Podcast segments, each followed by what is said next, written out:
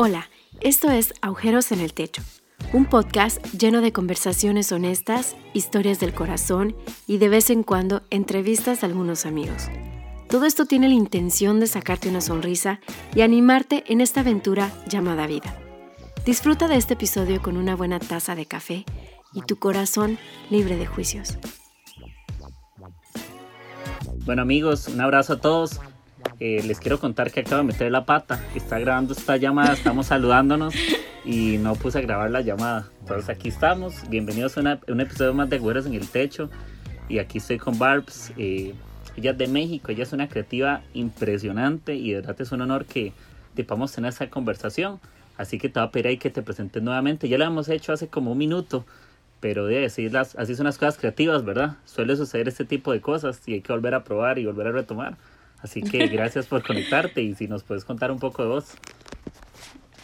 Eh, mi nombre es Bárbara. Eh, actualmente vivo en la ciudad de Tijuana, en México, la frontera más bonita del universo. Y también la frontera más transitada del mundo. Tiene algo muy especial esta ciudad. Y tengo el gran y enorme privilegio de ser el director creativo de Iglesia Ancla. Ok. Buenísimo, buenísimo. ¿Cuántos años tenés vos? Tengo 31 años. Vieras que yo, vieras que yo te calculaba menos. Nadie me cree nunca jamás. Te lo prometo. Hoy está hablando con unos amigos podcasters ahí. Eh, tenemos un grupo de WhatsApp, ahí está Jess y todo. Y estábamos hablando, no sé, algo de la edad. Y, y yo hablaba con un amigo por aparte. Y yo le decía, yo ya, ¿cuántos años podrá tener ella? Yo, yo creo que como 23. Y dije, yo le calculo como 23. Casi que al revés. Sí, qué pena. Oye, no, si nadie me cree, nunca jamás que tengo 31 años. Ah, siempre me dicen, ¿cuántos tienes? Yo pensaba 25 o 27. Soy muy come años, pero es como lo heredé de mi mamá, yo creo. Mi mamá parece mi hermana. Sí, sí, de la misma, de la misma Sí. Sí, nombres, pero buenísimo. Yo creo que ahorita estamos en, en tiempos, bueno, cuando estén escuchando este episodio, tal vez ya no sé en cuántos meses o semanas ya, ya se habrá quitado todo el tema de, la cuarentena y todo, pero de ahorita estamos en una situación donde creo que la creatividad tiene una importancia, ¿verdad? Bastante alta, ¿verdad? Creo que ya no solamente es un tema como de moda, yo creo que ya se quitó ese concepto de que la tecnología es moda, ¿verdad? Sino que ya es una necesidad. Realmente que estamos en tiempos donde hay que desconectarnos como físicamente, ese distanciamiento social, pero también estamos como como de cerca, ¿verdad? Eh, a través de las redes sociales y todo. Y bueno, Barbs hace un trabajo increíble. Eh, igual ahí yo les voy a dejar en la descripción del, del, episodio el perfil de ella, la iglesia. Posiblemente Iglesia Ancla la conocen muchos o han escuchado al pastor, ¿verdad? Sean Gradman y todo el equipo increíble que, que tienen. Y bueno, yo quiero empezar a hablar un poco de, de, tu charco, ¿verdad? del tema de creatividad. Yo creo que no naciste, ¿verdad? De así, desde, desde el momento que naciste ya estabas con un iPad, estabas dibujando o estás soñando con cosas y creo que donde Dios te tiene en este momento ni siquiera lo habías pensado en algún instante. Entonces a mí me gustaría tal vez, hablando todo este tema de creatividad, ¿cómo fue que, que entendiste qué es creatividad, qué es creatividad para vos y cómo llegaste hasta ahí? Porque creo que habría muchas personas que podrían estar haciendo lo mismo que vos, pero vos tenés el honor, ¿verdad? De parte de Dios, el privilegio o la gracia que Dios te ha dado para estar ahí. Entonces, quisiéramos saber cómo empezó todo esto y para que la gente que, hey, no sé, que dice que no tiene creatividad, ¿verdad? Que dice, es que yo no soy creativo, no sé hacer nada, no sé pintar, no sé bailar, no sé, ¿verdad? Entonces, no sé, ¿qué nos decís vos de eso? Ok.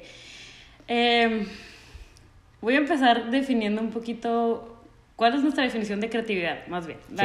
la definición que tengo yo y que tenemos en mi iglesia de creatividad es resolver problemas, es nuestra capacidad de resolver problemas. Entonces, cuando alguien me dice no soy creativo, es como, ¿tienes problemas? O sea, ¿te ha pasado esto? ¿Te ha pasado lo otro?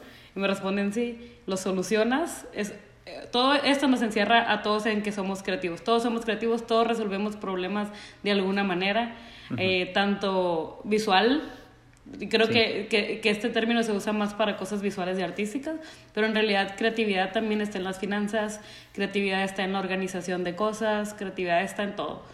Y yo llegué, bueno, ahorita ya les platiqué un poquito lo que hago, en lo que me estoy dedicando ahorita, neta que estoy viviendo el sueño, literal. Sí. Pero uh, nunca, o sea, nunca vi mi vida así. Hace 10 años estaba en la universidad y estudié diseño gráfico, soy licenciada en diseño gráfico, nadie lo sabe. Sí. Mi título jamás me ha servido de nada, honestamente. Eh, pero cuando estaba en la universidad estudiando, hubo como que un año que dejé la universidad por un año. Porque yo veía que todo el mundo era muy talentoso. La neta, yo no sé dibujar. Yo no soy buena haciendo logos. Yo, hay un chorro de cosas que neta no... He, he desarrollado con el tiempo, pero en esa época de mi vida hay gente que trae el talento natural para artes, para pintar, para dibujar, etc. Yo no. Yo no soy el caso, honestamente. Pero me gustaba. Creo que siempre me gustó todo lo artístico. Siempre me inspiraba mucho con pintura, con eh, la música también. Pero creo que siempre hacia lo visual, ¿no? Entonces por eso me animé a estudiar diseño gráfico. Pero ya estando ahí, como yo veía a todo el mundo con un chorro de talento y todo el mundo que dibujaba muy chido y todo el mundo hacía logos bien padres y yo no, pues la neta sí me frustraba. Ah, era como, no manches, o sea, no, no, no veo mi vida haciendo logos, por decir, no, no me salen, me frustra, uh, no sé. Entonces, ah, como que agarré una clase en línea, según yo, para, para ese semestre irme a otra ciudad y hacer la clase en línea mientras tanto para seguir conectada a la universidad, pero básicamente pues estaba fuera de la universidad. Total, pasó el tiempo, me regresé otra vez a mi ciudad, este, seguí estudiando y cuando regresé uh, entré a trabajar en un estudio de fotografía, entré a trabajar como, como para tener ingreso para pagar mis cosas y cosas así, ¿no? y trabajaba editando, hacía lo que nadie quería hacer en el estudio. Básicamente era el, el más abajo en la cadena alimenticia. entonces, me ponían a hacer de todo, me ponían a armar sets, eh, tomaba fotos de esas que ponen en credenciales y cosas. Lo que nadie quería hacer me tocaba hacer. Pero ahí aprendí un chorro de iluminación, aprendí mucho de cómo usar las cámaras. O sea, desde abajo fui aprendiendo mucho, mucho, mucho. Ya después me empezaron a llevar eventos, empecé a tomar sesiones de, de familias, de cosas. Aprendí mucha fotografía, pero siempre fue como bien enfocado a, las cosas sociales, ¿no? Nunca fue como muy artístico el asunto. y ya con el tiempo termino la universidad, estoy un rato eh, trabajando en el estudio y ya decido irme a Tijuana, porque mi hermana vivía aquí en la ciudad de Tijuana. Ah, y me decía, vente, acá vas a tener mejor trabajo, acá Total que me animo, honestamente, ya hacía mucho tiempo que me quería ir de mi ciudad, porque era como que ahora o nunca voy a experimentar irme a ver qué logro en la vida o a ver qué, en qué ciudad puedo vivir. Y honestamente la más fácil de irme era Tijuana, porque estaba mi hermana aquí. No era como que la ciudad que soñaba, ¿eh? No crees que es como que, ay, qué hermoso Tijuana. no es. Pero era lo era más fácil de irme. Entonces me vengo, renuncio a mi trabajo y mi jefe me dice, espérame a julio deja que termine la temporada, espérame julio y, y ya te vas. Y yo, bueno, total que renuncio, ya, ya me llega la fecha y pon tú que mi último día es un sábado, para el lunes ya estoy aquí en Tijuana y de esa semana, el domingo, empieza el primer servicio de Iglesia Ancla. Entonces yo sabía que iba a empezar Iglesia Ancla porque conocía a los pastores, de que ellos fueron pastores de jóvenes en Sonora, es el estado donde yo vivía, pero yo vivía en otra ciudad. Entonces conocía, a varios, pero no venía como que con ellos. No vine a así como que, ay, voy a fundar iglesia ancla con ellos. La neta era como que lo que menos esperaba. Como que dije, voy a ir a la iglesia porque eh, tengo que estar conectada en la iglesia y voy a, eh, a servir y todo.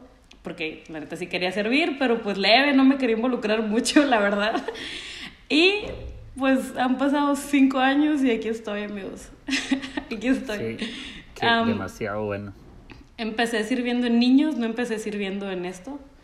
Para que agarren volados todos los creativos, empiecen en niños. que empiece, empiezas en lo más difícil y terminas en otras cosas. Ya sé, en niños alguien, o sea, la, la chava, una de los encargados me preguntó en qué trabajaba y ya como que le dije que estaba trabajando en una agencia que era diseñador y todo eso, y me empezó a pedir tarjetas. O sea, en ese entonces la iglesia iba empezando, no había casi nada formado, eh, había como tres áreas nada más o cuatro, y les faltaba un chorro de diseño, entonces me empezaban a pedir diseño. y empecé a hacer quelonas, tarjetas, todo lo que se necesitara, pero la neta estaba gacho. Ahorita lo veo y es como que qué pena que hacía todo esto, pero como que había, sí había mucha necesidad y muy pocas personas que tuvieran el chance de diseñar y de hacer este pues estas cosas. Y pobrecitos, mis, mis pastores se aguantaban, aquí se hacía diseños bien gachos. Y, pero con el tiempo creo que he, ido aprendiendo cuál es el flow de la iglesia, digamos, y cuál es la visión de, de mis pastores. Eh, he experimentado un chorro, he arriesgado un chorro, hemos echado a perder mucho, me han dado esa oportunidad y creo que eso es en gran parte por lo que hemos hecho un buen trabajo y porque nos han dejado echar a perder y al mismo tiempo eso es lo que nos ha hecho crecer. Como que equivocarnos, equivocarnos, equivocarnos hasta que vayamos creciendo, creciendo, creciendo. Y pienso que es eso, que la oportunidad que, que nos dieron de arriesgar. Ya, en grandes rasgos esa es la historia, amigos. Sí, esa es la, biografía de Barbs en, en, ciertos minutos. Sí, pero...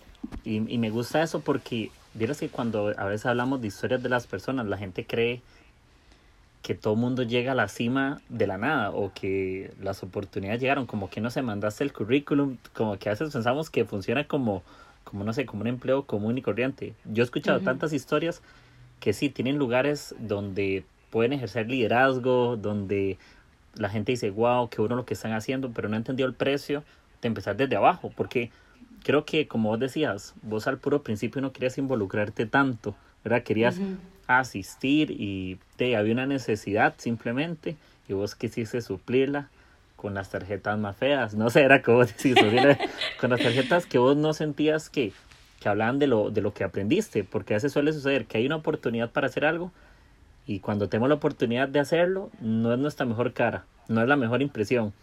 y, y aún así, como vos decís, la embarramos, literal, y de nos siguen dando oportunidades y alguien cree en nosotros, ¿verdad? En la creatividad suele suceder que si vos hubieras dado por vencida y que vos no hubieras dicho nada a las tarjetas y que vos no hubieras ofrecido nada, nadie se da cuenta, vos no lo contás, de posiblemente estaremos hablando otra historia, estarías haciendo otra cosa y y son cosas que no son planeadas, ¿verdad? Como la creatividad y, y parte, digamos, el nombre del episodio que yo le quise poner, que estábamos hablando en estos días por Instagram, era creatividad de colores y me pongo a pensar como en, no sé si viste lo del disco J Balvin, que se ha hecho muy famoso, que usa un montón de flores y que el disco tiene colores y todo, y yo estuve leyendo un poco de eso y él hablaba como que cada color expresaba algo diferente, ¿verdad? Generaba sensaciones, eh, la psicología de colores también habla mucho de eso, de que cierto color te genera algo en el en, lo que sientes, ¿verdad? En el placer visual y, todo eso.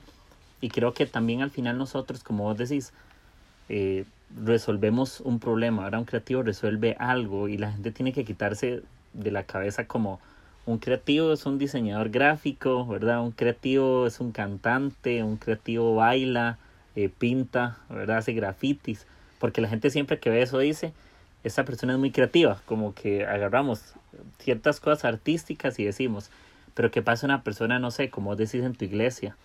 Eh, posiblemente la iglesia esté llena de muchos creativos, su iglesia, ¿verdad? Hay cosas como vos decís, y me tomo esto, que vos decías que para hacer logos y esas vainas y dibujar, de, yo tampoco soy, yo no puedo, te lo prometo, ¿verdad? Como que si vos me, por, como lettering y todo eso, Uy, yo eso no puedo. Yo le tengo que pedir ayuda, a alguien para juntar lo que yo sé.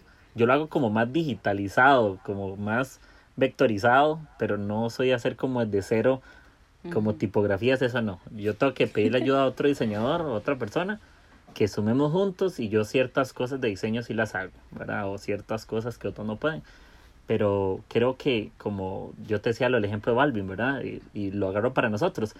Daisy, pudiéramos representarnos a nosotros como un color, eso seríamos seguramente, ¿verdad? Como, ok, esto es lo que vos puedes sumar a tu iglesia, esto es lo que agarras de la visión de tus pastores, esto es lo que puedes añadir y, y entendiste ese flow, como el ritmo de tu iglesia. Creo que cada iglesia es, es diferente. Por ejemplo, me encanta lo que hacen en Ancla con el color naranja. Creo que te lo prometo que eso identifica mucho y hasta hay memes, ¿verdad? Y todo eso. Memelas, ¿verdad? Que, hacen memes. Tremendos. ¿Verdad? Sí. Pero vean qué curioso, porque me encanta porque todo lo que hacen a nivel de diseño y conceptos y fotos y todo. Incluso yo vi algo que hicieron que era como con un carrito de compra, no sé, y que tenían todo el color naranja. Entonces, como que entender como el corazón de la iglesia también hace que la gente se identifique. Y si yo te preguntara, por ejemplo, vos de eso de iglesia, ¿qué es el color naranja? ¿Qué, qué representa para ustedes el naranja, por ejemplo, en iglesia? Que lo usan, yo creo que, que como el 80% de las cosas tiene naranja. Entonces yo sí quisiera preguntarte eso, ¿qué es el naranja de iglesia ancla? ¿Qué significa? El naranja es nuestro color. Es como que lo, el color que nos identifica. A mí me encanta usar, la neta, que usemos el naranja porque es un color que tiene mucha energía. Ajá. Eh, y representa mucha energía. Y creo que nuestra iglesia eso es.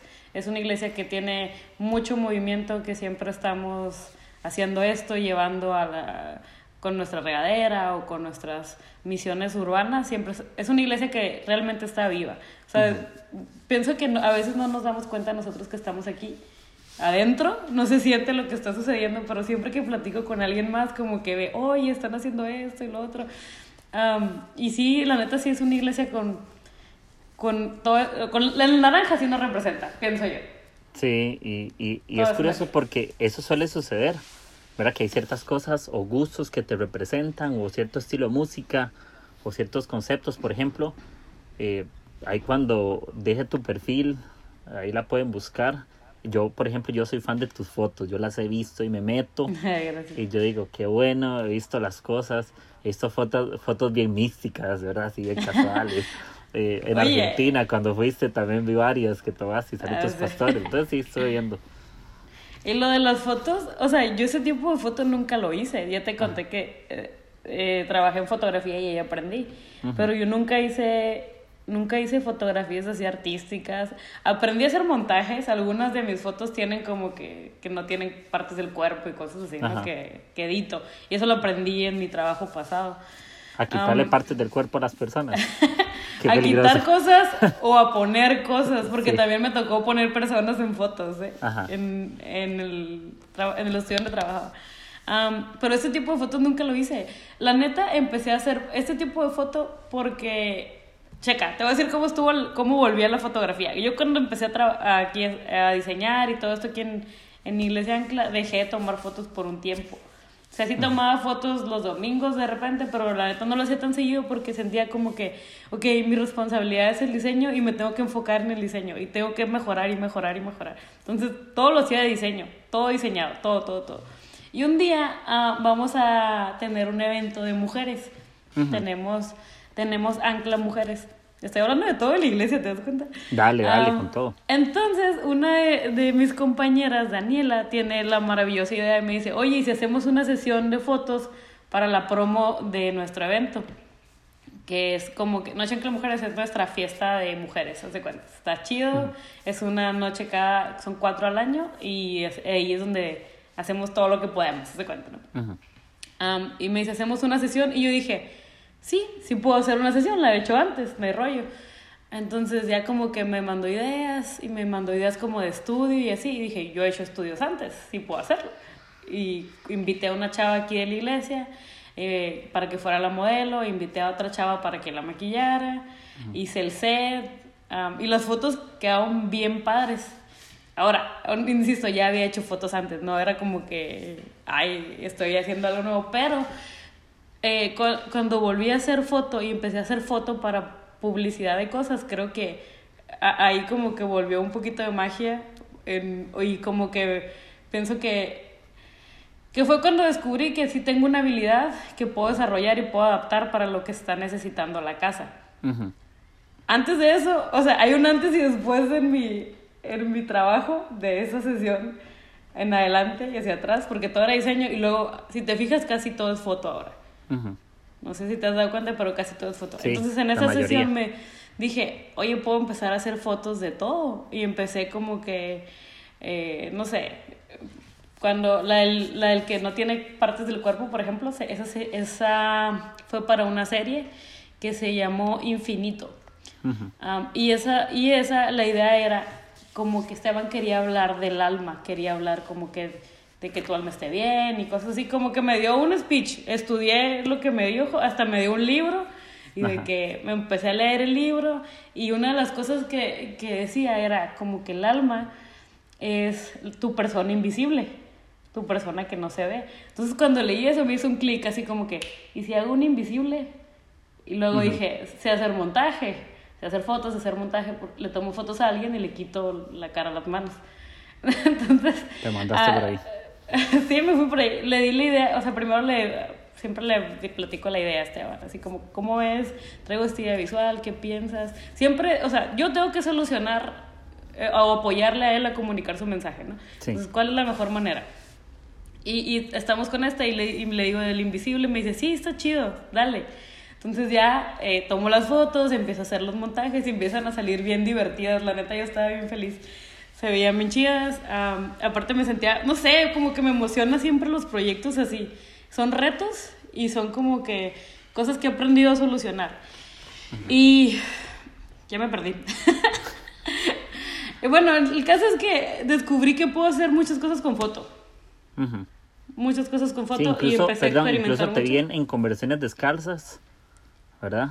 Cuando hiciste, cuando, eso me encantó, lo de los zapatos y he visto como que te reinventas como que reinventas ciertas cosas, ¿verdad? Porque a veces veo cierta línea, pa, pa, pa, como con ciertos colores, cierta gama de colores o, o, cierta edición y muy bueno. Y después te veo como reinventándote, ¿verdad? Entonces, para mí, la historia, por ejemplo, de Conversaciones Descalzas es increíble. Pues así, ahí es cuando descubrí que la foto puede apoyar mucho y puedes lograr muchas... Es que yo pienso que lo que más me apoya en foto es que con foto puedo lograr lo que imagino. Y con diseño no, por decir, tú dices que no puedes escribir así como que lettering, yo tampoco, la neta. Entonces, aunque me lo imagine... Si alguien, nos, quiere, si alguien nos quiere regalar un curso, eh, estamos en tiempos de cuarentena y tiempo. Ándale, la neta yo bajo fuentes o le pido a alguien que sepa escribir ese tipo de cosas. ¿Y, dónde, ¿Y dónde bajar las fuentes? En la vieja confiable, da font. Esa es, esa Dafont es la, el lugar donde baja las fuentes cualquiera, Ahí no hay que tener magia. En Dafont, sí. O sea, también, la neta, a veces en Pinterest hay un chorro de fuentes. Ajá. Um, Behance también hay muchas fuentes gratis que están bien chidas. Lo que me gusta de Behance es que son fuentes que no están en todas las, son como que de personas que las suben, que no están como vendiéndolas, algunas sí se venden, ¿no? Pero no están en todas las páginas, a veces son proyectos personales. Sí, como, más, como más exclusivas tal vez, ¿verdad? Que no las ves ahí como, hay una que se llama Bebas, que es para todos, ¿verdad? Eso es como lo que, algo, quiero tipografías como rectas, entonces todo el mundo instalando Bebas, entonces todo el mundo, todo mundo con esa, pero no, no, yo creo que como vos decís, me gusta la parte de creo que me quedo mucho con eso que vos decís, ¿verdad? Con la parte de foto, como uno dice, uno tiene que invertirle más fuerza al tema donde, de, si sos muy bueno en algo, echarle todas las ganas a eso. Y en lo que sos débil, yo no digo como que lo abandones, pero hay gente que vive frustrada porque le invierte toda su fuerza.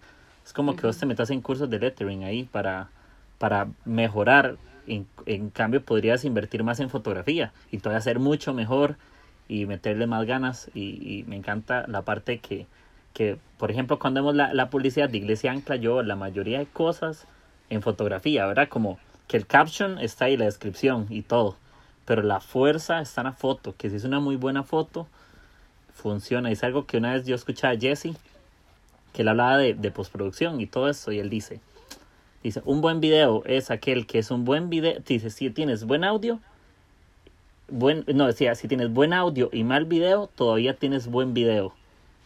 Dice, pero si tienes un buen video con mal audio, ya tienes un mal video.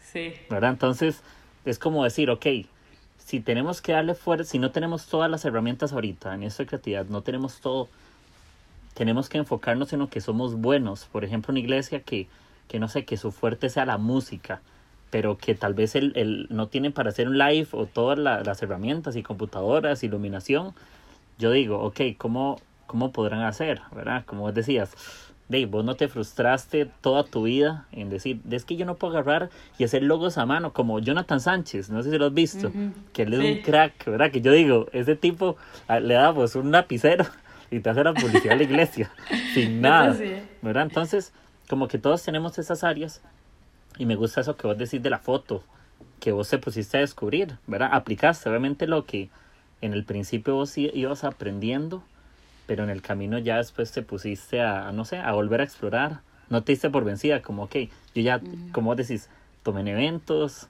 tomé por aquí, eh, tome por allá. Y también es el tema de animarse, ¿verdad? Uno no se da cuenta si es bueno, porque yo imagino que al principio diciendo, uy, voy a tomar fotos y yo ya lo he hecho, pero tal vez te quedas con esa sensación de, y si, y si me pasa como las tarjetas, no sé. Oh, digo, la ventaja que tenía es que ya sabía que podía hacer foto, pues. Pero nunca, o sea, no, nunca visualicé como que nuestras promos iban a llevar mucha foto, honestamente. O sea, fue algo como que siento que siempre estaba improvisando en base a lo que, en base a los proyectos que vienen. Y, y como que nunca, aunque como iba improvisando, nunca visualicé, ok, que se vean de fotos. Honestamente, insisto, estaba tratando de ser buena diseñadora. Pero no soy tan buena diseñadora, la neta. Sí. Ah, y la foto, pues, ha sido mi, mi salvación. sí, ¿no? Y, y, igual, todos al final tenemos como eso, porque yo creo que cualquiera que, que imagina, no sé, como director creativo, te imaginas que sos creativo en todo, ¿verdad? Porque así somos, tenemos esa naturaleza como cuando usted, cuando decimos, por ejemplo, yo grabé con Eduardo Steino, ¿verdad? De Horizonte, grabamos y que él pastorea como el campus de, de allá. Y, y, él me decía, es que yo no soy bueno como pastor. Y es el pastor, dice, lo que yo soy bueno es facilitando para que otros puedan hacer las cosas. Dice, yo soy un facilitador, pero es el pastor del campus. Entonces, como vos decís, ¿cuál es su parte creativa? Sí, tal vez tu área es que sabes de diseño y conceptos y fotos lo que más te encanta, lo que más haces pero la creatividad es que puedas también generar un equipo creativo y que, que tengan diferentes habilidades, pero que haya alguien que lleva la visión del, del proyecto o la visión del... No es como, porque creatividad es eso, es aprender a resolver, no siempre solos. Es aprender a resolver con gente como, de, vos no sé si sos como la que pone la iluminación, la que pone el sonido, tal vez no haces todo, pero si diriges el equipo y tenés una persona muy buena en iluminación y que se la sabe todas, pero que ilumina no diseña y tal vez alguien que te ayuda a diseñar, pero no sabe tomar nueve fotos, pero diseña.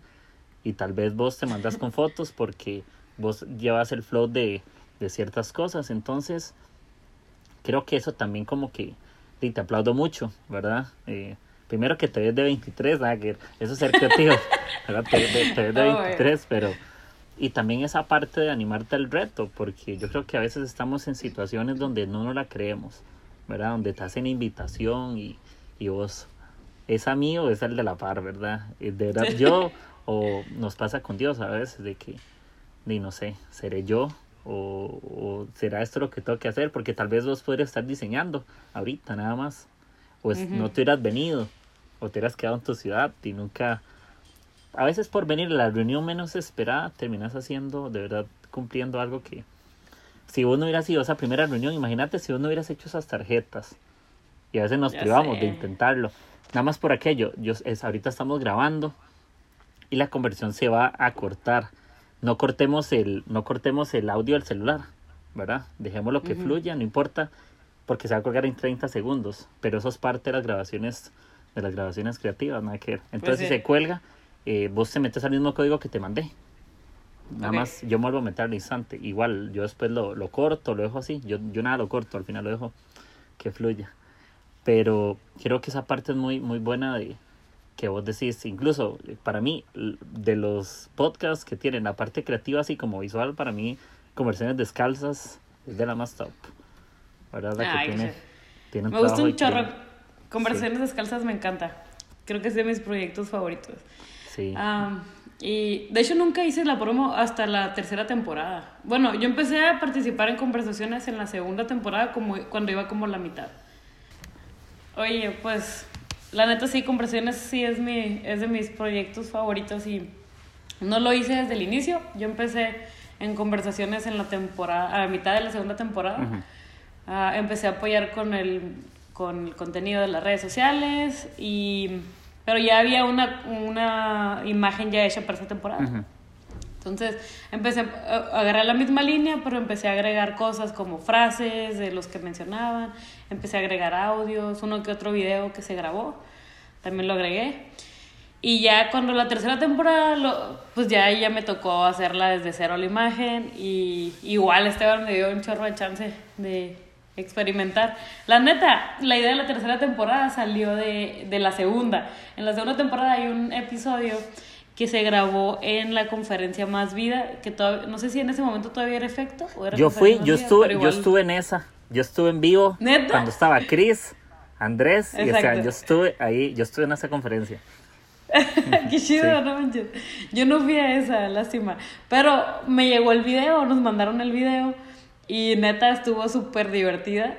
Y, y, luego como que empiezo a ver el video y al inicio del video se empiezan aquí, Esteban dice, la única regla de conversaciones descalzas es estar descalzo. Entonces todos empiezan a quitar los tenis y ponen sus tenis a un ladito. No sé cómo le digas, tenis. Bueno, aquí les decimos tenis. o sneakers, esa es la palabra más moderna para los tenis deportivos. y todos empiezan a quitar los tenis y los ponen a un lado. Y cuando empecé a hacer, o sea, en ese momento dije, estaría chido hacer algo con tenis para la siguiente temporada. Ah, y ya de que cuando empezamos la siguiente temporada yo ya traía en mente hacer algo con tenis, zapatos. Y de hecho hice tres sesiones diferentes con zapatos. Uno pedí tenis prestados de los más chidos que tenían y todos, pero... Uh, no sé, como que hice pruebas, al final quedó como que el blanco, pensé que era como más como más flexible para mí para llevar la imagen, jugar con los blancos y los negros y al mismo tiempo conseguir fotos de las gentes, las personas que salen y todo eso. Casi siempre tienen fondos negros o fondos blancos y se toman fotos como que de sesión, ¿no? Pero casi siempre fotos de fondo negro en escenarios y cosas así. Entonces para mí era más, más flexible Esteban me dio chance de que Simón y quedaron divertidas las fotos también. Jugamos ahí aventando tenis y al aire y luego poniéndolos en todo. De hecho hay varios montajes, ¿eh? En, en conversaciones montajes. De conversaciones descalzas. Conversaciones montajes. en conversaciones montajes. No, hay varios montajes en conversaciones descalzas, en las fotos de los tenis. Uh, bueno, no, no quiero decirlo. Eh, omítanlo, no, no digan a Esteban para que que todo el mundo crea que eran de verdad todos. la neta sí son la principal, la donde está Esteban parado y, y salen los tenis volando, ese es 100% real. Y la hice dos veces, o sea, la hice con otros tenis y luego con los blancos. La hicimos, o sea, estamos calando hasta que salió la foto. Pero sí, esa es 100% real. Todas las, las demás, por ejemplo, hay una donde está un tenis arriba de, una, de agua ese sí, la neta, lo estaba agarrando a alguien porque, y quité la mano. eso. Pero bueno, es la magia de haber aprendido a, hacer montajes. Sí, ser creativo es eso, que si Esteban tiene que salir en París y, con los zapatos y lo ponemos delante de la torre, ¿verdad? Por supuesto. Entonces, creo que, que, es una buena historia que tal vez muchos se preguntaban. Yo me lo preguntaba, esa parte de, de conversaciones, ¿verdad? Porque no todo sale de la nada, ¿verdad? Y los que estuvimos en la conferencia somos privilegiados de estar en parte del inicio de esas fotografías. Pero no, muy Sí, de, de, ahí surgió la idea. Y luego, no sé, pienso que he aprendido en estos tiempos que tengo trabajando aquí uh, y sirviendo. Como que, porque sí, ah, tú eres el director creativo. Pero honestamente, el director creativo es Esteban. ¿Sabes? Como mm, mi trabajo, pienso, como director creativo, entre paréntesis Ah, es interpretar su visión y hacerla visual. Sí. Pero en sí es toda la idea de él 100%, porque yo estoy haciendo una imagen de un mensaje. Y el mensaje viene de mi pastor siempre. Entonces el director creativo es mi pastor, yo solo lo estoy dibujando, básicamente. Sí. Sí, lo que está haciendo es visualizando tal vez las palabras de Esteban. ¿Verdad? Visualizando su corazón o haciéndolo tangible, sí. ¿verdad? Hacia otras cosas, pero, pero me gusta y creo que ocupamos también escuchar esas historias, ¿verdad? En medio de las conversaciones que, porque yo sé que, que las conversaciones de ese tipo pueden ser formales y todo, pero creo que también es bueno conocer la historia detrás de las cosas, así la gente entiende. Muchos no entienden porque creen que hacer eso es haber llevado un curso nada más de un mes, ¿verdad? Y, y no, porque hay cosas que, que tienen que ver con la comunicación, con el corazón, con la visión y, y también uno poder interpretar, el interpretar no lo llevas en ningún curso, no hay, ¿entiendes? Esa es la diferencia. Es un tema de, de, relaciones, es un tema de cercanía, es un tema de, de, estar al tanto de la necesidad y creo que es muy diferente, ¿verdad? Que hay gente que puede ser muy creativa, pero no sabe interpretar las cosas porque entienden que no es una, solo es una herramienta, sino que tiene que haber palabras de por medio, tiene que haber un espíritu de algo, tiene que haber un, no sé, tiene que haber muchas cosas, ¿verdad? Que al final forman el resultado, pero, pero me gusta. Ahora quiero preguntarte algo, por ejemplo, a quienes nos escuchan para temas de iglesias, así, ¿verdad? Porque sabemos que, que nos escucha gente de iglesias que son iglesias grandes, que tienen muchas, mucho equipo y todo, pero iglesias que lo que tienen es un teléfono y lo que sea, ¿verdad? Eh, ¿Qué consejo les podemos dar a las personas ahorita? Y no solamente de hacer live o no, sino de lo que sea, ¿verdad? ¿Cómo podríamos ahorita aportar a nuestras iglesias ideas, consejos, cosas a mano de gente creativa ahorita en nuestras iglesias? ¿Cómo podríamos darle consejos a los creativos ahorita? Como, sí, estamos en tiempos complicados y todo, pero esos consejos a mí me ayudaron y tal vez a vos te puedan ayudar a explorar cosas, ¿verdad? A intentar. ¿Qué pensás? Ok, creo que uno de los consejos que a mí me ha, o sea, y es como un mantra para mí, así, porque honestamente nunca hemos tenido todo lo que quisiéramos tener de equipo, gracias a Dios ahorita tenemos ya un poco más de equipo, pero inicialmente, no, la neta, estábamos, no teníamos computadoras, eran todas de voluntarios y no teníamos cámaras, ahorita ya tenemos un poco de equipo, ya todavía no tenemos todo lo que quisiéramos hacer servicios en vivo completo y no podemos al 100% porque todavía nos falta un poco. Pero algo que me ha, así, mi mantra para ese tipo de cosas es, no tener recursos no es una excusa para no hacer las cosas con calidad. Si tienes algo pequeño, si tienes una cámara, si tienes un teléfono o algo así, utiliza eso que tienes y hazlo bien. O sea, hazlo bonito. Si tu iglesia es un poco más tradicional, algo que me dicen un chorro es como, ¿cómo hago que mi pastor se modernice o mi pastor no sé qué? Hay iglesias que no son llamadas a, a ser relevantes, hay iglesias que son tradicionales.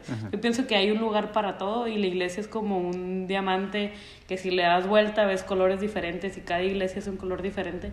Pero pienso que con, qué, con lo que tienes, ¿cómo puedes embellecer tu iglesia? ¿Cómo puedes eh, embellecer? Si es una iglesia tradicional, ¿cómo la embelleces? No tienes que cambiarlo, no tienes que hacerla relevante. La relevancia no está en la imagen, honestamente. ni está en la iluminación de colores, ni nada de eso. Pero pienso que algo que sí tenemos que tener en cuenta todos los creativos de iglesia, y es, un, y es como que algo que siempre me, siempre me preguntan, es que no tenemos esto, no tenemos lo otro. ¿Qué es lo que tienes? Empieza con lo que tienes. Trabaja con lo que tienes y hazlo bien y hazlo bonito y hazlo como la iglesia se lo merece. Obviamente, no, la neta, yo sé que no tenemos todos, todos los recursos. Ninguna iglesia tiene todos los recursos que quisiera. Pero la innovación tampoco está en, en comprar equipo y tener la más alta tecnología. Está en qué haces diferente con lo que todos tenemos.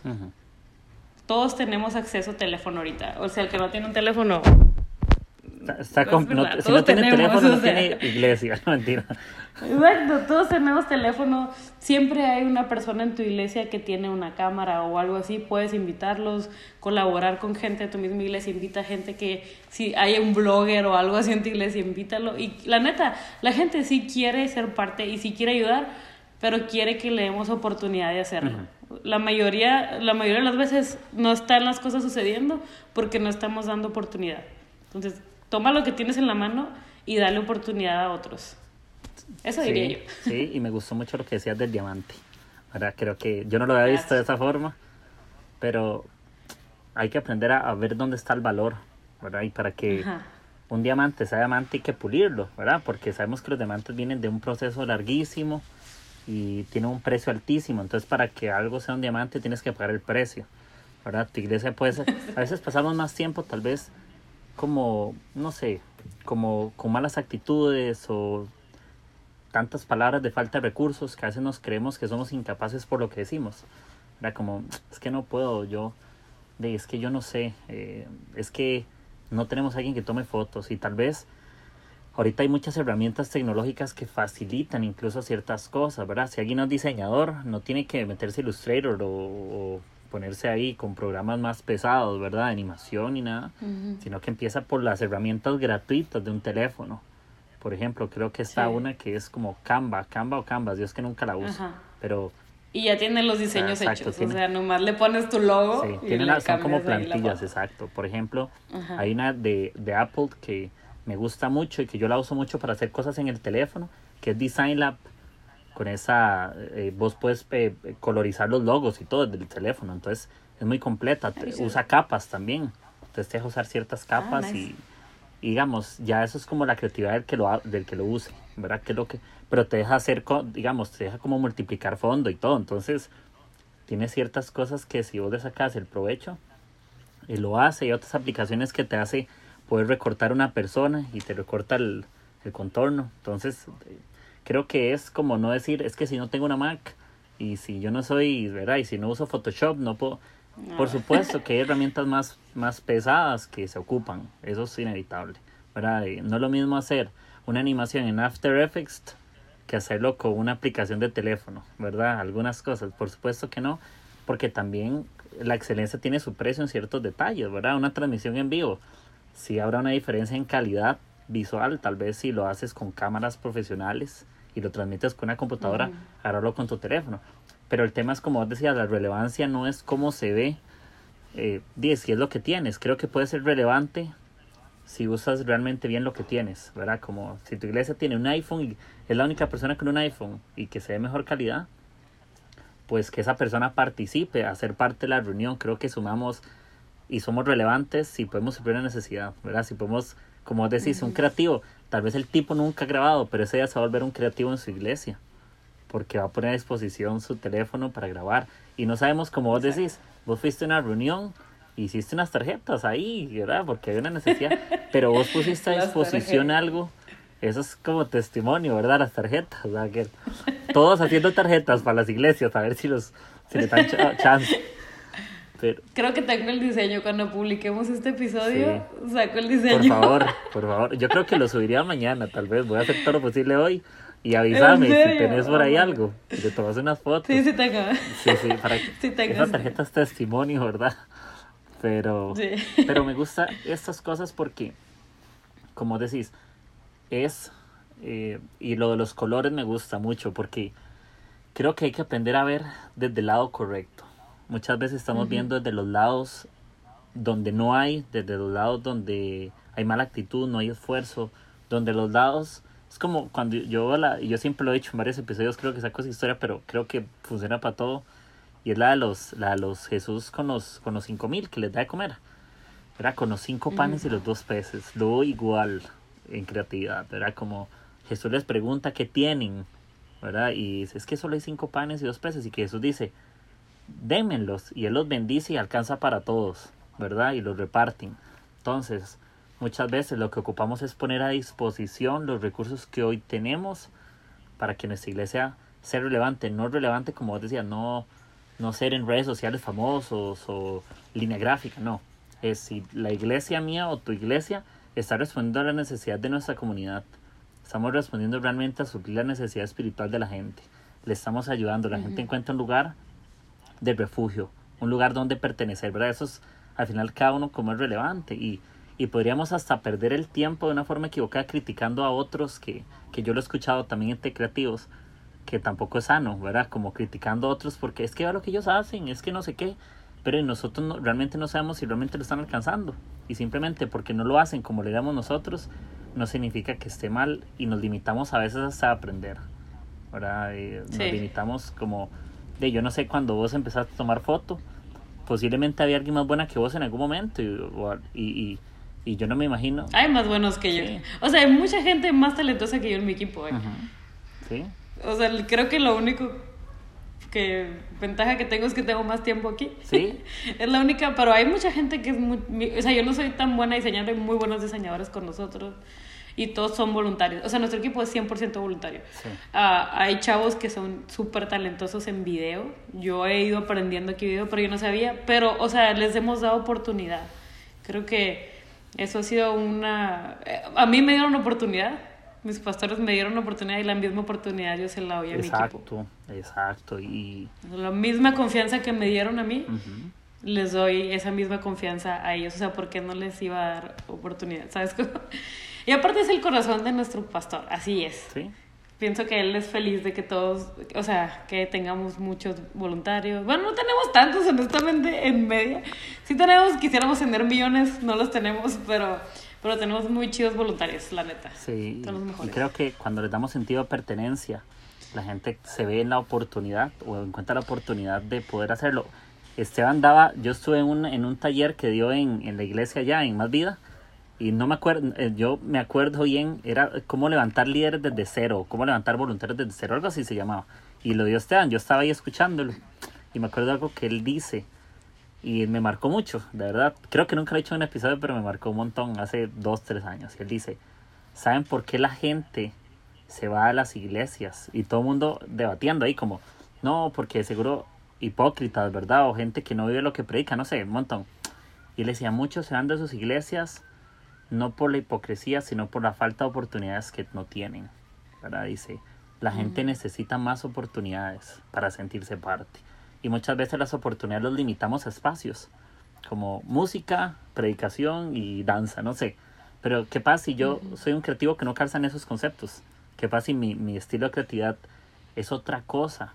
Tal vez soy mejor comunicador, tal vez soy mejor en cosas manuales, tal vez lo que sé, soy un creativo en la consejería, y sé escuchar a gente. Tal vez soy el mejor, soy de los mejores en ser de los que abrazan a personas y las hacen sentir en casa. Y Taylor lo decía en un episodio, bueno, no sé en un episodio lo escuché, pero eh, creo, o en la iglesia relevante de Robert, el libro.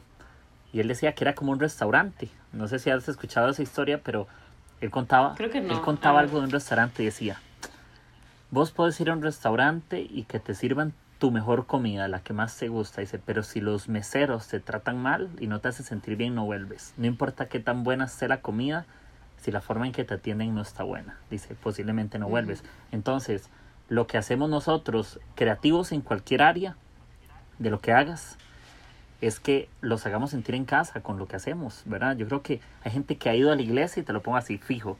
Hay gente que ha ido a la iglesia desde por una persona que le dio la bienvenida, le hizo sentir muy bien, hasta esa persona que vio una publicidad tan bonita que lo identificó. O un mensaje tan bueno del pastor que dice, uff, yo ocupaba escuchar esto. O que vea a tu pastora y que vea una imagen de mujeres y como la publicidad está buena, al final lo que nosotros hacemos, y como lo decías, es como, como adornar, es como traducir, es como llevarlo a la experiencia, como visual, ¿verdad? Y sonidos y todo, a que la gente se conecte. Entonces, creo que la parte de creatividad podemos resumirla mucho en eso, ¿verdad? vos estás ahí con tu equipo, ok, hoy estamos viendo tiempos complicados, la verdad, ¿verdad? Hoy estamos donde la gente está frustrada, donde todos somos humanos, porque los creativos somos personas, que a veces no nos dan las ideas, ¿verdad? Que a veces estamos quemados, a veces estamos cansados, a veces ocupamos, pero un buen creativo siempre pide ayuda, un buen creativo siempre tiene que tener un equipo de personas que le echen la mano. Y cuando hablo equipo no me refiero a algo de formalismo, sino a un equipo puede ser una persona que tengas a tu lado. Puedes levantar la mano y decirle, no, porque a veces creemos como que somos las que nos sabemos todo. Y, no le pedimos ayuda, ideas a nadie. Ay, no, yo lo hago porque soy el director, entonces yo soy el que me voy a imaginar todo. Tal vez hay alguien de tu equipo que se imagine algo muy bueno y no le hemos preguntado. Y como decía tu pastor, esa falta de oportunidad. ¿Verdad? Que tal vez lo ocupaba. Y... la, y la neta, las ideas vienen en el empaque menos esperado, ¿eh? Buenas ideas pueden venir de donde sea. O sea, yo siempre he aprendido. La neta, siempre la gente te sugiere cosas. Como que, ay, esto, el otro. Y a veces están chidas y a veces no, pero a mí sí me gusta escuchar. Ah, o sea, las mejores ideas no han salido de mí, siento yo. Han venido de otra persona que, o que me dijo, me mencionó algo y luego ese algo me acordé de otra cosa y luego así me... La neta yo sí soy muy colaboradora, no sé cómo se diga, pero me gusta como que colaborar con personas, hablar con personas, cómo es esta idea, qué piensas de esto, qué piensas del otro. Y estoy, o sea, soy súper consciente que, que no tengo las mejores ideas, por eso escucho. Y también creo que nuestra postura como creativos no debe de ser yo tengo todas las respuestas y todas las soluciones porque no las tenemos ni tenemos las mejores ideas, pero sí escuchar a los demás y lo principal es escuchar, pienso yo, a nuestro pastor. O sea, Dios habla a través de líderes, a lo mejor, a lo mejor tus líderes no son diseñadores, no son creativos, no saben tanto de estas cosas, pero estoy segura que va, si, o te hacen cambios o piensan que esto no está tan chido y tú... En la universidad te enseñan a defender tu idea. Eso es lo que te enseñan. Pero yo pienso que la iglesia sí es bien diferente. Estamos sirviendo todos a la visión de nuestro pastor. Para eso es el equipo creativo, para eso sirve un creativo dentro de la iglesia. Y sí, proponer y dar las mejores soluciones que creamos, pero al final pienso si nuestro pastor dice, ¿sabes qué? Pienso que esto, esto es lo mejor, lo quiero rosa, no lo quiero azul, aunque nosotros sabemos, oh, es que el azul significa esto y el azul es... Pero si nuestro pastor dice rosa, yo soy segura que eso es lo que Dios va a bendecir. Dios habla a través de nuestros líderes y habla a través de nuestros pastores. Y al final ese es nuestro trabajo como creativos dentro de la iglesia. Todos seguimos una visión. Sí, y, me gusta, porque no es el tema de quién tiene la razón, ¿verdad? Los creativos no es una lucha de poder, que nos pasa, digamos, nos pasa mucho la factura y luchamos mucho con eso, como nos molestamos cuando nos piden cambios, nos molestamos, ¿verdad? Como que nos hace, nos podríamos hacer sentir como que no confían en nosotros, hay que tener cuidado. Sí confían en nosotros y tenemos que verlo desde el punto en el que sí confían porque por eso estamos ahí. Esa debería ser lo principal, no, no que me pidan un cambio no significa que no confíen, es tengo esta idea y también se vale, porque si nosotros no podemos escuchar, ellos confían en nosotros porque nosotros sabemos traducir lo que otros tienen. Entonces, tendríamos que desarrollar la escucha más bien a un grado más alto. No podemos ser tampoco empáticos con la escucha porque justamente ese es nuestro trabajo. No solamente lo que hacemos con nuestras manos, por ejemplo, nosotros que diseñamos, o lo que hagan en cualquiera, en cualquiera de sus áreas, sino que nosotros para traducir es imposible que traduzca sin escuchar y sin ver. De verdad, es como cuando tu pastor te dice, mira, vi estas ideas y te pasa imágenes y fotos y, y cosas que hicieron otros, no sé. Y vos no puedes decir, ah, ya estamos copiando, ay, no. Ok, tal vez nosotros nos quedamos a copiar exactamente algo, pero creo que hay una diferencia entre aprender y copiar, ¿verdad? Nosotros tenemos que aprender de otros y traducirlo a nuestro lenguaje. No podemos así como que yo diga, me encanta ancla y voy a agarrar el ancla, la, el naranja, porque eso es como ponerle el ADN de, de otro a nosotros y meter el ADN a un cuerpo que no lo soporta. No funciona, no le va a responder igual y, no, y como no responde igual no vamos a tener las mismas conclusiones. ¿Verdad? Hay cosas que podríamos eh, practicar todos, pero yo creo que hay cosas como el ADN de cada iglesia o de cada creativo, como, como decíamos. Por ejemplo, mi color favorito, no sé cuál es el tuyo, el mío es el azul, ¿verdad? El mío es el gris. Y por ejemplo, yo siempre que veo el azul. es color, pero sí me gusta. Sí, el gris es como, como, como con oscuridad, ¿no? Es falta de luz. ¿Verdad? Y, Ausencia. Y, y es algo que, que nos identifica, ¿verdad? Porque hay gustos. Entonces, cuando diseñamos tenemos gustos, cuando planeamos algo tenemos gustos. Por ejemplo, los episodios que yo grabo tienen una línea muy interesante porque son abiertos y cerrados, pero para algunos yo tendré cosas ahí como híjole y, otros que sí, pero, ¿verdad? pero son gustos. Yo, por ejemplo, tengo una que se llama Teorías del Infierno, que grabé hace unas semanas, que son de algunas teorías que la gente, que cristianos tienen y son bíblicas, del condicionalismo, universalismo y tradicionalismo. Yo sé que el tradicional es el como el de todo mundo, pero hay otras dos posturas que son bíblicas. Pero por, pues sí, la creatividad también existe. Obviamente nuestra intención nunca va a ser eh, llevar a la gente a perderla en nada de lo creativo. Lo que queremos es llevar a la gente a profundizar. Que cuando la gente no diga, ah, es que veo un naranja y es un naranja. No, que cuando vean las tenis, ¿verdad? Como decís, hay una historia. Entonces, todo lo que hacemos tiene que contar una historia. El por qué grabamos eso tiene una historia. Tu vida como tal tiene una historia. ¿Cómo llegaste a ser directora de Ancla? Tiene, tu, tiene una historia. Lo que estamos hablando hoy tiene una historia. Lo que tus pastores sueñan hay una historia y de cómo empieza porque la creatividad tiene como ese comienzo, ¿verdad? Que no es como que, como yo te decía, no es que te metes a doméstica a bajar un curso de, de dos meses, ¿verdad? Y te matriculas. ¿Cómo ser creativo en iglesia local? Y, y llevas dos meses y te gradúas y te Porque aquí no es un tema de tener un certificado. No, no, no es algo que nos graduamos, es algo que siempre estamos aprendiendo, ¿verdad? No hay graduación de, de, de esto, porque nunca a dejar de aprender. Puede ser que el otro año cambien tus gustos en diseño, pero yo sé que lo único que va a seguir permaneciendo es la visión, aunque cambies el estilo.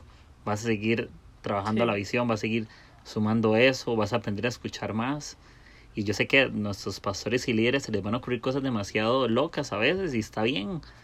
Pero hay que, acordémonos también que como nosotros consideramos que Dios nos puso en ese lugar, también Dios los puso a ellos.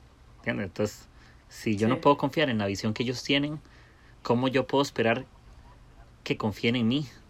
¿Entiendes? Si yo no puedo confiar en ellos, porque yo espero que confíen en mí? ¿Entiendes? Y yo creo que por ahí podría como... Eso es todo un debate, ¿verdad? Pero Yo siempre, a mí, a, mí me cuesta, a mí, a mí también me cuesta cuando mis líderes me piden de más arriba algo y yo siento que lo que yo hice está muy bueno y muy trabajado y me piden algo que yo siento que es muy simplón, que, que los colores no van, esto no va con esto. Y yo, yo luego yo digo, esto no va, digamos, esto no está bueno.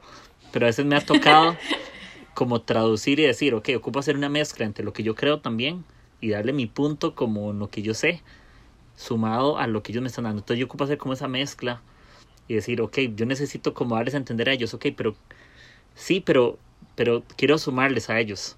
No es como que ellos me suman a mí, es yo sumo a, a, a, ese corazón, de verdad. No es como que lo que, no es que la idea de ellos es la secundaria, creo que es al revés.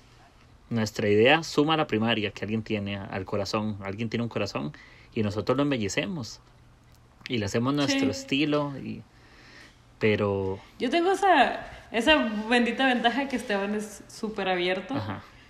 Eh, Arlene también con las imágenes de Ángel Mujeres y todo me siguen un chorro el rollo. Y ellos son o sea son mejores en todo que yo sabes como tienen ideas bien chidas y una visión bien fresca de la iglesia que la neta yo no venía de una iglesia tan no sé si decir la palabra moderna, porque no, no sé si quiero decir, no sé cuál es la palabra, pero tan fresca visualmente, digamos. Y es algo que he ido aprendiendo con el tiempo.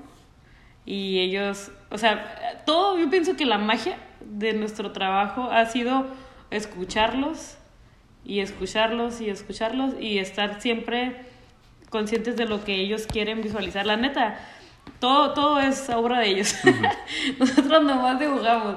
Pero si la magia está en escucharlos, o sea, cuando hacen match mis ideas con las de ellos, es porque lo, siempre los he estado escuchando, incluso sentarme a escuchar los mensajes. Si no, si no alcanzo a escuchar el domingo por andar así, lo escucho el lunes en YouTube. Pero siempre escuchar qué es lo que está diciendo nuestro, nuestro pastor y nuestros líderes hay un chorro de cosas que puedes captar si te pones a escucharlos predicar o escucharlos cuando están dándote un taller o algo así. Una cosita que captes y, ya como que hace clic con toda la idea de lo que querías hacer. ¿Sabes? Como... Sí. Ah, y eso, eso lo he aprendido un chorro con el tiempo, escucharlos. Eso es muy importante, escuchar, escuchar, escuchar, escuchar. Sí, y es un arte muy difícil. ¿verdad? Y, y creo que la paciencia es un recurso que tenemos que usar ¿verdad? Los creativos. Digamos, a veces hablaríamos de teléfonos y iPads y todo, pero a veces hay recursos que están dentro de nosotros que hay que poner en práctica. La empatía, ¿verdad? Hay que ser empáticos 100% porque la apatía nos aleja de descubrir lo que había que hacer. Hay cosas que eran, hay ideas que fueron mejores que las nuestras siempre, pero por falta de empatía nunca las logramos concretar. ¿verdad? Tal vez la idea del pastor era mil veces mejor, pero porque yo creía tener la razón, no hice caso, mira, y ciertas cosas, y podemos llevar a otros al fracaso y nos tenemos que dar cuenta que lo que hacemos puede fracasar si, si no estamos transmitiendo, no estamos alcanzando. Y también tenemos que ser responsables y que si algo no funciona, reinventarnos en cosas, no cambiar la visión, pero sí redefinir como, ok, tal vez este estilo no funcionó, no pasa nada, no me estoy yendo al infierno, no me están quitando esto y esto, pero sí, sí hacer a veces cambios. Y creo que un creativo tiene que estar abierto a los cambios también, ¿verdad? De, de, ¿verdad? Como De, de, moverte, de hacer esto, de hacer aquello, eh, de, de si tienes que cambiar un concepto visual, porque a no suele suceder, no sé si a vos se pasa, que hay temporadas donde estamos enamorados de cierto concepto y todo lo hacemos bajo esa línea, ¿verdad? Todo. Entonces, todo me lo imagino como con este tipo de letras, con estos colores, con estas formas. Y, y cuando hay que hacer un cambio, por temporadas o por algo específico, a veces nos puede costar porque nos hicimos como ese gancho muy fuerte con un estilo. Y, cuando hay que hacer ese cambio, uy, ¿verdad? Cuando hay cambio de año y que queremos empezar a hacer otros colores o otras fotos, yo sé que nos cuesta, pero creo que un buen creativo también está como muy, muy abierto a, a estar en constante a veces cambio. No pasa nada si seguimos igual, todo bien, y si cambiamos creo que podemos aprender más, ¿verdad? No, no solo aprender de lo que estamos haciendo igual siempre, sino aprendamos de las directrices o de, las, de los consejos de otros líderes y, yo sé que, de que eso es lo que a vos te ha llevado. Como vos decís, vos tienes una buena relación con tus pastores, por eso yo siento que sos buena en lo que haces, porque todo al final se resume en esa relación, ¿verdad? Porque tu pastora no, no se pone en tantas cosas, tal vez, porque creo que como te conoce, y tienen una buena relación, confía en lo que haces, pero es porque te conoce. Si hubiera sido una persona con quien no habla y parece que cada vez que te pide algo tienes una mala actitud o que se siente ¿verdad? apática, creo que mm. no sería tan abierta a confiar en lo que estás haciendo. ¿verdad? Pienso yo que esa podría ser como, como eso y no sé, y, quiero hacer tal vez una, una última pregunta. Me gustó esa conversación porque creo que fue muy de todo, en realidad, ¿verdad? Hablamos de todo y, de historia. Sí, me gustó porque creo que esta última parte tiene como más como específico, ¿verdad? Pero me gustó también conocer creo que la historia y, y creo que eso hace el episodio más creativo, que, que, está de todo, ¿verdad? De todo y de todo y de todo y de nada. Pero eh, tal vez nada más tengo como la última pregunta y es cómo nosotros, digamos, podemos ayudar, ¿verdad? Porque creatividad es ayudar también a las personas que tenemos a la par y no solamente a nivel de iglesia, ¿verdad? Como creativos, no es como tu iglesia local, sino que también ayudamos a los que están en nuestra familia, ¿verdad? Ayudamos a nuestros abuelos en esa situación o que, el que no puede salir, eh, le ayudemos, ¿verdad? Porque tiene riesgo, no sé. Creo que la creatividad podemos, podemos apoyarla también en esa parte de ayuda social. Eh, por ejemplo, yo hice solo la regadera que hacen en Ancla, que es muy creativo, pero al final tiene un fin de ayudar a tu comunidad o los lugares o necesidad. Entonces, eh, si yo te pudiera preguntar así, ideas que se te ocurran, sin boceto, sin libreto, ¿de qué podrías, no sé, qué podríamos hacer nosotros si yo dijera, hey, eh, Barbs, ocupo ideas, no sé, ¿me puedes dar una idea?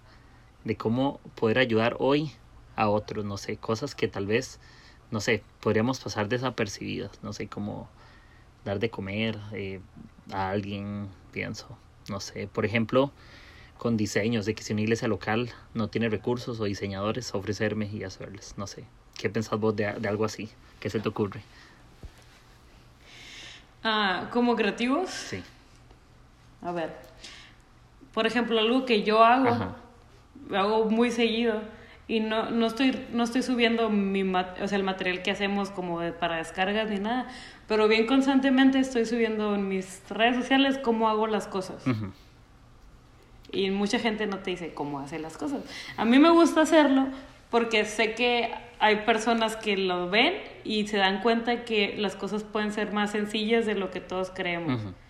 Y que con muy poco puedes hacer mucho entonces yo comparto mucho cómo hago las cosas, mi behind the scenes o nuestro behind the scenes, cómo, cómo están sucediendo, porque muy seguido les sirve a otras personas, a otros creativos, a otras iglesias. Em, si ya en cuestión general, fuera del área ámbito creativo, Ah, mm, creo que, por ejemplo, mencionas la regadera y algo que, que es, bueno, siempre he escuchado a mi pastor decir esto, pero hace poquito lo volví a escuchar, que mencionó, alguien le preguntó de la regadera, y le dice, ay, estas ideas, ¿cómo, cómo, cómo hacen todo esto? Y Esteban dijo que buscamos una, un problema de nuestra ciudad, de nuestra localidad, y le dimos una solución. La regadera es para personas que no tienen que no tienen calle, que están en situación, perdón, que no tienen, que no tienen casa ahorita, que están en situación de calle y que en nuestra ciudad hay una gran cantidad de personas eh, sin hogar que están en situación de calle.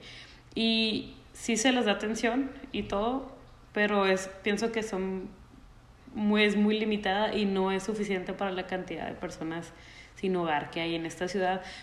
Eh, la razón es por la frontera. Hay personas que las las regresaron de Estados Unidos, o hay personas que quieren cruzar y todavía no cruzan, entonces hay mucha gente en la calle.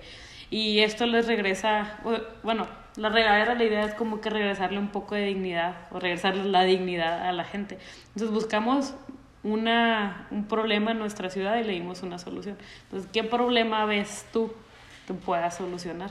¿Cómo lo puedes solucionar? A veces no es invirtiendo la gran cosa, a veces es si puedes ayudar a tu vecino eh, estás viendo que, no sé, algo tiene mal en su casa y lo puedes ayudar, eh, eh, pienso que, es una, si tú tienes la solución, puedes ayudarlo, es una gran idea.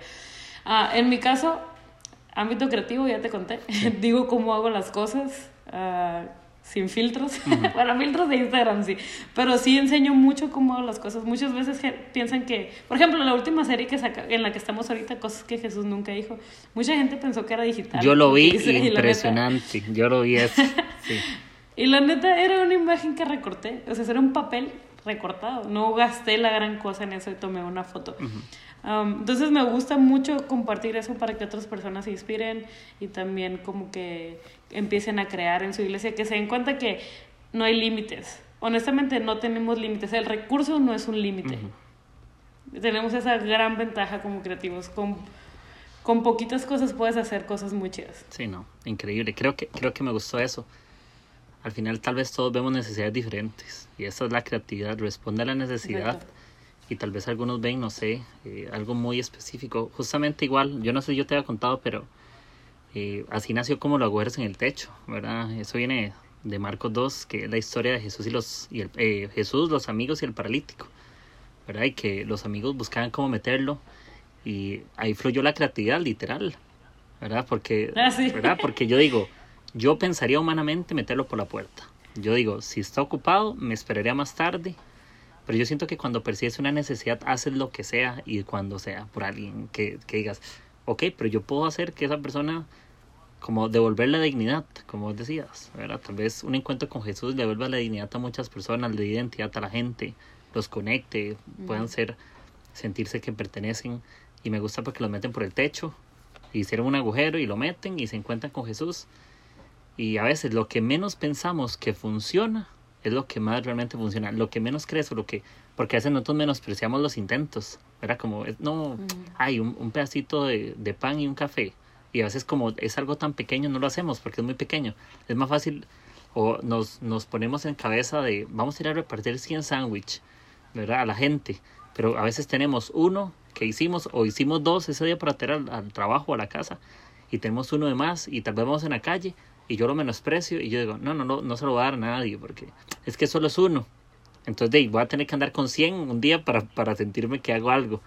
Creo que, que, al final, aunque sea uno, funciona. Eso es muy relevante. Eso es creativo, eso es que respondimos. Y creo que si todos, si uno, en serio, si nuestra humanidad, de los 7 mil millones de personas que somos, un poco más, si uno ayudara a uno, así uno con uno, nuestra sociedad fuera mil veces mejor, aunque sea uno por uno. Lo que pasa es que a uno le tocan muchos, porque a veces no hay ese uno que esté dispuesto a pagar el precio. Entonces, creo que esa creatividad nos toca a nosotros, como decir, ok, necesitamos ser tan creativos porque entendemos que di, no todos entienden las cosas y lo que nosotros ocupamos es facilitar la visión, el corazón y no sé, como promover o, o impulsar a que otros digan, hey, mira lo que lo que haces es valioso, lo que haces es importante, aquí hay un mensaje para vos. Eh, y yo creo que la gente, mucha gente está entendiendo. En esos tiempos de, de ahorita complicados, donde el virus alcanza a los más ricos y a los más pobres, a los más famosos y a los menos famosos, ¿verdad? donde no tiene sexo, no tiene edad, no tiene orientación sexual, no tiene religión. Y me encanta ver cómo la gente se está ayudando, cómo la gente se, se está echando la mano independientemente de que no compartan muchas cosas pero lo que sí compartimos es la solidaridad y ahí donde está la, es donde la, creatividad tiene la oportunidad ahorita. Es decir, seamos creativos. Sí, a mí algo que sí me, o sea, obviamente no me gusta ver nada del virus, ¿verdad? No, pero algo que he visto que se me ha hecho increíble es que la iglesia tiene más presencia que nunca en redes. Sí. La, o sea, el mundo se mueve en redes y la iglesia tiene más presencia que nunca en redes. Eh, he visto cómo solucionan eh, las, estos rollos en en diferentes iglesias. Hace rato vi una publicación de una iglesia en Estados Unidos que hizo un servicio como, como cuando es un cine de esos de carro, que vas en tu carro. ellos hicieron un servicio en un estacionamiento y todos en su carro. Sí. Y para mí fue wow. O sea, eh, ¿Cómo hay iglesias que, eh, personas que no pueden salir ahorita porque están en cuarentena, obviamente? y, y hacen, se graban con teléfono y arman todo el servicio grabado con teléfono. O sea, hay un chorro de soluciones que están dando todos para hacer la iglesia suceder.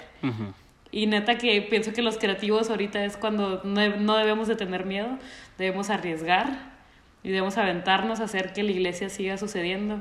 Y me encanta que tenga tanta presencia en redes, con tanta información. La iglesia sigue moviéndose. Sí, no, y vea, de verdad, creo que me quedaría con muchas cosas que preguntar y tal vez grabemos después más cosas, más historias. E incluso cuando esto mejore, la situación actual, podemos hasta contar historias de cómo iglesias, eh, comunidades, personas en sus hogares fueron creativas y fueron parte de la solución y no siguieron siendo parte del problema. ¿verdad? No seguimos trayendo problemas sobre problemas, sino respuestas sobre preguntas también. Y, creo que, que esa es la creatividad, responder a las preguntas que tantos tienen, que solo Dios tiene, porque cualquiera que nos escuche también hay algo que yo creo que un creativo que no conoce a Dios no entiende, porque si hay gente muy creativa que no conoce a Dios también, hay gente muy habilidosa, pero creo que la interpretación en ciertos detalles literal viene al corazón en esa revelación de Dios. Creo que no hay otra respuesta. No, no importa qué tanto estudies, no importa qué tanto leas, creo que esa relación con Dios y, y, tener un corazón con aquellos con los cuales sirves es algo que no te lo puede comprar otra cosa y que te hace experiencia diferente, decir, yo hice esto para que otros se encontraran con Dios y eso creo que no es una satisfacción que encontramos en otros ámbitos, ¿verdad? Es como eso es muy específico, eso es muy provechoso y eso también nos hace creer que Dios nos llamó a esto y que nos van a dar dolores de cabeza extremos, vienen los dolores de cabeza ahorita porque ahorita hay tantas preguntas de gente que estamos tratando de tener respuesta de alguna manera de parte de Dios y de parte de los líderes, pero de ahorita estamos en el momento donde, donde la creatividad tiene que brillar, donde la iglesia tiene que brillar y donde nos ocupamos unos a otros más que nunca. Hoy estamos en tiempos de mil life, gracias a Dios, qué dicha, porque la iglesia está hablando, te puedes conectar a cualquier hora y parece que, que, 24/7 siempre hay un en vivo de alguien, no importa. Entonces, nos estamos dando cuenta que, que, la gente sigue creyendo en Dios, que podemos ser una voz. Y si hay servicios online, conéctese al de su iglesia, primeramente, pero también conéctese al de otros. Tenga la oportunidad de ver cosas que no podías ver, ¿verdad? De, escuchar, de aprender. Llámese con gente, conéctese, eh, oren, lean la Biblia, eh, tengan más palabras de ánimos, hágales cartitas, hágale video a la gente que usted quiere y que creatividad fluya, ¿verdad? Y que y sea, sea más bien un puente, la creatividad tiene que ser ese puente para que las personas se acerquen, ¿verdad? Y, y que se conozca lo que estamos haciendo. Entonces, bueno, también agradecerte, Barbs, por el tiempo que, que sacaste. Gracias, de verdad. Me encantó esa conversación. Creo que es de mis favoritas porque creo que fue como muy natural todas las cosas que pasan. Entonces, y agradecerte mucho por, por el tiempo. ¿verdad? Gracias a ti, gracias por invitarme. Eh, qué chido poder compartir eh, un poquito de lo que sucede acá, de manera muy cruda, pero es la verdad. y, y, ya, neta, qué, qué buen tiempo para estar vivo, no hay que tener miedo, hay que ser precavidos y todo con lo que está sucediendo, pero creo que es un momento en el que no podemos callarnos y no tener miedo a cómo estamos haciendo las cosas, sino hacerlas, arriesgarnos y Dios va a bendecir eso. Y qué chido conversar, man. Sí. Que se arme la siguiente. Sí, de una. Y ahí, ahí si puedes pasarlo a la tarjeta. Creo que mañana lo subo. Voy, a editar ahora en la tarde unas cositas y reviso los audios, los pego y todo. Y me enseñas si yo lo subo en historias o si vos querés hacer una para contar esta historia de la tarjeta me avisas y como quieras. Vos me decís si tenés alguna idea y la subimos ahí, ¿verdad? Pero para que la gente sepa que también se empieza por cosas muy simples y por a veces intentos fallidos que parecen. Entonces, eh, muchas gracias. Y amigos, los que quieran seguir escuchando episodios, escuchen este, compártanlo. Ahí les dejo las redes sociales de Barbs, ella es increíble, muy buena y te doy un aplauso por lo que haces. En serio, gracias, por inspirarnos, por animarnos y que pasen semanas increíbles y que en tiempos de dificultad. Eh, contamos con la gracia del cielo para seguir adelante, para hacer la iglesia que brille, ¿verdad? Y, mucho ánimo a todos, que si están aburridos, escuchen mucho podcast, vean mucho Netflix, hablen mucho con sus amigos, que este distanciamiento social no sea mente para alejarte de la gente que quieres, sino una oportunidad también para acercarte a otros. Así que amigos, muchas gracias y que estén súper bien. Hasta luego. Listo, Barbs. Ok, ya corté acá. Genial. Voy a cortarlo yo acá. Nada más.